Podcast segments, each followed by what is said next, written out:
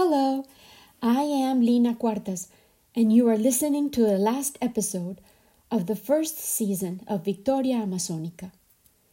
When I started retelling my Amazon stories five months ago in April, I had no idea how I would continue to be loaded with more emotions as this journey unfolded. Today is September 24th of the year 2020, a year that has been like a tsunami of challenges an avalanche of emotions has been prompted in us all by an unrelenting sequence of events. I can't report having lived a single boring day this leap year. And as I get ready to wrap up this first season of Victoria Amazonica, yet more feelings have swirled, as combustible as the four elements of earth that I mentioned last episode. I have lost two aunts in less than two months to different health issues, and now a third one is suffering. And despite it being her birthday today, her life seems to be fading away. She has suffered for very long, and death seems like a liberating prospect. As I reached out to friends to request prayers and support, my loved ones started voicing their own pain. Suffering is definitely at the center of our current experiences. All this suffering binds us together. Today, I was reminded compassion is not easy work. It requires sitting with the pain, holding it close, perhaps even snuggling up close to it, allowing it to sit on our laps, holding us tight with its icy hands, and realizing everyone has one of those invisible creatures also hanging from their necks. No one is exempt from it. Being human is being mortal, vulnerable, and game for pain of all sorts. And suffering can look like indifference, or arrogance, or silence, or despondence, or withdrawal. We almost always can't find the ways to let others know when our heart aches. Today, I attended a session presented by U Center for Positive Organizations, in which one of my classmates, a fellow compassion ambassador, an emergency physician, Dr. L. A. Alvarez, was presenting. The workshop was called Rising to the Moment Showing Up with Compassion in Life and at Work. We were welcomed to a feast. That was the metaphor chosen to represent our gathering and we were served scrumptious but demanding dishes of stories. Each story captured the individual's experience of suffering and how, within a specific workplace or scenario, people have shown up to rise to the occasion with full hearts, presence, and the willingness to acknowledge the suffering that is happening and how it might provide an opportunity for growth, for acceptance, and to strengthen the invisible threads that unite us all in our shared humanity. Suffering matters, Jason Kanov told us, and he highlighted how post traumatic growth arises when a traumatic event shatters an individual's assumptive world. I dare extend this to the collective, our reality, and define the assumptive world as the normalcy that we took for granted, which has been shattered. Growth he described is achieved through meaning remaking, emotional processing. And this is where I believe we have been unsuccessfully lagging behind the overwhelming crises that have unfolded recently. We have not had time to process, to decant, to filter, and explain to ourselves and those around us what the heck is going on. Perhaps that's why our dreams, which are usually meaning making laboratories, have been so odd during the pandemic. Yes, there is always an elephant in the room when we gather now, for any purpose. The reason why our whole world is spinning out of whack creeps into the conversation inevitably. But does it have to divide us? Or can we instead embrace the shared pain we are feeling and hold on to the realization that our suffering matters? Everyone's suffering matters, and it matters everywhere. Imagine how different our relationships at work, at school, at home could be if we truly absorbed this concept into the way we live. It is precisely inspired by the conviction that everybody's suffering and stories matter that I have shared a lot of my suffering and adventures in one short time of my life, hoping to establish a strong connection between the you I have been and the you you inhabit. And I hope that looking into my life has allowed you to imagine being someone else for a little while, peeking into another's existence, and by doing so, allowing the door to open for compassion, literally being inside another's passion, so that it might allow you to develop a softer, more loving way to look at the world and our fellow human beings' experiences. Knotting the knitting. If a carefully woven narrative is not knotted, it unravels. I appreciate the precious quilt I have created and I invite you to knot it with me. After our arrival from the Brazilian Amazon adventure, we just had a few short weeks left to say goodbye to Leticia. The niños and niñas, who were always a rotating cast of characters, Rosarito, my students, as well as my fellow tour guides, they all wanted to give us an appropriate farewell party. And they sure did.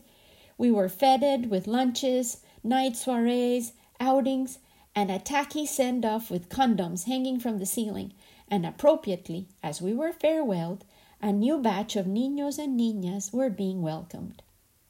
The approaching end to all these chapters we had lived made me think long and hard about all the people that we had met. We had lived so many experiences, and I wondered if everyone remembered and cherished and held close to their heart as many vivid memories as I did. I remembered with detail because I had painted, journaled, and photographed all my experiences. I tried to surrender to the gift of each moment and had kept these memories fresh in the trunk of my life as the most life altering or perhaps course correcting stage of my life. There were precious connections I found with many people. We met and shared intense emotions, and although I never heard from or saw most of the people again, I kept their imprint, an indelible part of their essence, in my own being. I have altered the names of some of the people I mention in my stories to respect their privacy. The stories I tell, though, are true and accurate, and I have knitted them the way I remember them. With each one of these memories, I am reminded once again of the whole plant, the blooms, branches, and leaves of the Victoria Amazonica. Some of the blooms don't even flower. They dry out for mysterious reasons. Others display the full glory of their color transformation as they bloom, and then collapse and die. Some leaves are nibbled and others remain intact. Every part of the flower is connected by a strong, life perpetuating network of branches and stems, which, by acting together, form the powerful presence of the plant. It truly is a network of life, which is fed, even in death, by the sacrifice of one of its leaves or blooms, which becomes part of the soup of rich, serene water in which the plant prefers to grow. Similarly, our own triumphs and victories, our falls and failures, are never really fully our own. We are like cells in the much wider organism of community. Our lives, like a plant, are also connected to each other with the stems of family or community, of friendship, or even by enmity. We are creatures that were designed to live socially, and, like Victoria's, our destinies are shared and affected by each other, much more than we have managed to comprehend. The Victorias Amazonicas of the sort I celebrate here, and in whose honor I dedicate this collection of memories, managed to transcend their individual lives. A mother's devotion or lack thereof affects society. A father's devoted presence or absence alters the course of lives beyond the immediately affected generation. A friend's support can model responsibility, open doors, and provide the physical and emotional base for a definitive change to take root in a single human life which will, in turn, affect many other lives. Our individual power is so much like the ripples caused by a flat pebble's reverberation in a serene pond. What happens in the center of the water can often be felt all the way beyond the outer reaches. As we gathered our possessions and started saying our goodbyes and our long list of thank yous, we realized that we had already missed the departures of many of our friends. The odd souls that came to Leticia comprised a floating population. People came and went at different times and often for different reasons. The doctor we had replaced in Tarapacá had met and fallen in love with another doctor in Leticia, and they left together prematurely before we came back from Brazil. One of our favorite young men had become tangled in a love triangle in Brazil and literally had lost his mind. His family had come from Bogota, the capital, in order to intervene in his depression and self destructive behavior. Two of the female doctors we had known had met military sweethearts in town, and wedding plans were already unfolding. Our own dear Lily had found a job as a doctor on a cruise ship and was headed for international waters. Our Inderena friend Oscar had decided to renew his contract, while his wife Sonia would eventually join us in our hometown to study at Jorge's Future Hospital. We were headed home to Medellin to pursue further education and keep chasing yet wilder dreams. We had all arrived at the same place in the Amazon rainforest with so many plans and purposes. We each had encountered different lessons and life experiences. We all had stories to cherish, perhaps trauma to heal, and regrets to come to terms with. But coming to Leticia, to the Amazon, had changed us all. We had coincided, if only for a moment in time, and we forever took with us the tastes, the smells, the sounds, the visions, and the feelings we had lived in the mother of all waters, just like the many feeder currents that feed the Amazon's mighty flow. I hope you have enjoyed this journey with me and maybe even felt that you were right there, living them with me, we could then assert that this exchange between listener and narrator has become our shared Victoria Amazonica. My story requires an epilogue, so that I can also introduce the second season of Victoria Amazonica coming in November. Epilogue I have been telling my stories about the Colombian Amazon rainforest for many years always with the idea of someday, somehow, organizing them all together into a book. I presented a conference called Into the Emerald Forest about my experiences in the Amazon in both English and Spanish in many schools with groups of friends and in private venues. However, my life as a teacher, an artist, a mother, and then a publisher pulled me in unforeseen, extraordinary directions and I didn't have the time to turn my Amazon stories into a book.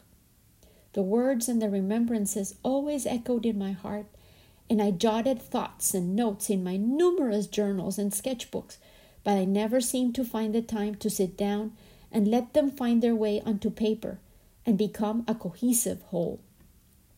Six years ago, I thought the time had come. I had a powerful dream. I had been in a maloca, the traditional indigenous communal house all by myself, and I had given birth in the Witoto fashion, kneeling in the center of the space to a precious baby girl. She whispered, I am Victoria Amazonica. I am yours and yours alone. I have no father. The dream was so vivid that I swore upon waking that I had a baby girl to go tend to. I researched the term Victoria Amazonica and was taken back to my days as a tourist guide on the Tarapoto lakes, visiting the dolphins and the Victorias. I started creating art for this project as a result, but my writing days were dedicated to blogging for a website and to writing short articles. I wrote other books that focused on my interest in bilingual parenting and free time management, and I continued to surrender to life's daily challenges. The Amazon book was not ready to see the light yet. Even after meeting Pepe when I returned to the Amazon eight years ago and promising to write the stories of the Amazon, the time was not ripe yet for me to sit down. Once my adult children took on life explorations of their own, I started to remember who I was before motherhood had become the core of my being. The stories started telling themselves to people I met, mostly those who came to my house to heal and to create art. Then, two translation projects, specifically of books related to technology addiction, took two more years of my life. Through that work, I realized that the lessons I had learned in the Amazon about community living were, in fact, even more meaningful within our contemporary invasion of screens and our current loneliness epidemic. Meanwhile, I also had the opportunity to help others to tell their stories and publish their own books. I taught friends and strangers self love and care, and then I became a caregiver for dearly beloved people who needed my full attention and love as they healed. Through serving and loving, my stories acquired a whole different dimension. Victorias Amazonicas. That's what they were. The friends, family, and strangers around me who were seeking to learn self love. Each one of them had encountered a personal crisis, felt lost and hopeless at some point, unable to overcome. But day by day, step by step, we together climbed out of the dark. Bodies healed, hearts forgave, Heartbreak was patched, and forgiveness provided balm for the wounds, and we grew into new Victorias, dazzling in their color and vivid joy of merely being. 2018 cracked like an egg, revealing new possibilities, and within three weeks I committed to sit down and allow the stories to be free, flowing onto paper like the mighty Amazon, straight from the heart. I wrote when I could but a new crisis took over my life as 2018 unfolded. My mother's body started to break down in a series of complications that ended in her death. Within two weeks of her death, on August 31st, 2018, just as I had promised her, I published the first versions of Victoria Amazonica in English and Spanish without much addition or revision. She never saw the book. She did hear most of the chapters, but I kept my word and published the cathartic first version to honor her memory. I knew the Victorias deserved better, so I told myself I would eventually reformat, illustrate, and add photos and republish the book. Along came the invitation to become an ambassador of compassion through Stanford's CCARE at the end of 2019, and I jumped for the chance to grow and learn more. When I attended the first class during which I met my classmates and teachers, I realized that I was being given the opportunity to add more depth and relevance to my stories, incorporating the principles of compassion. Then along came 2020 with the pandemic, the natural disasters, the uncertainties, social fissures, and forced isolation.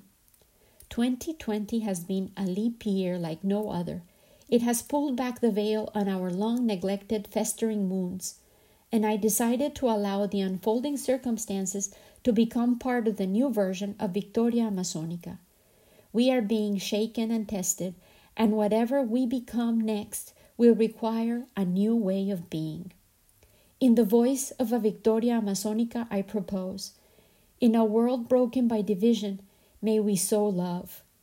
When confronted by hearts hardened by ego, may we summon love and seduce their soul.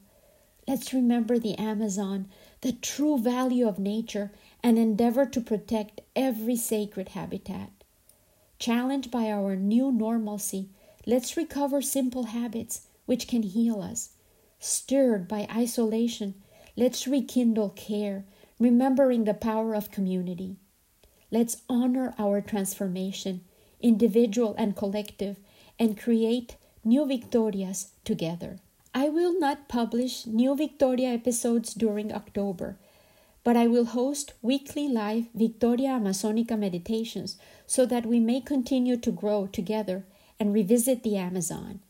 In November, I will be back with Victoria Amazonica 2, which will tell the story of the real Victoria Amazonica in my life, my mother, the one who in death continues to inspire me to tell stories and to voice hope. With much love and gratitude, always, Lina Cuartas.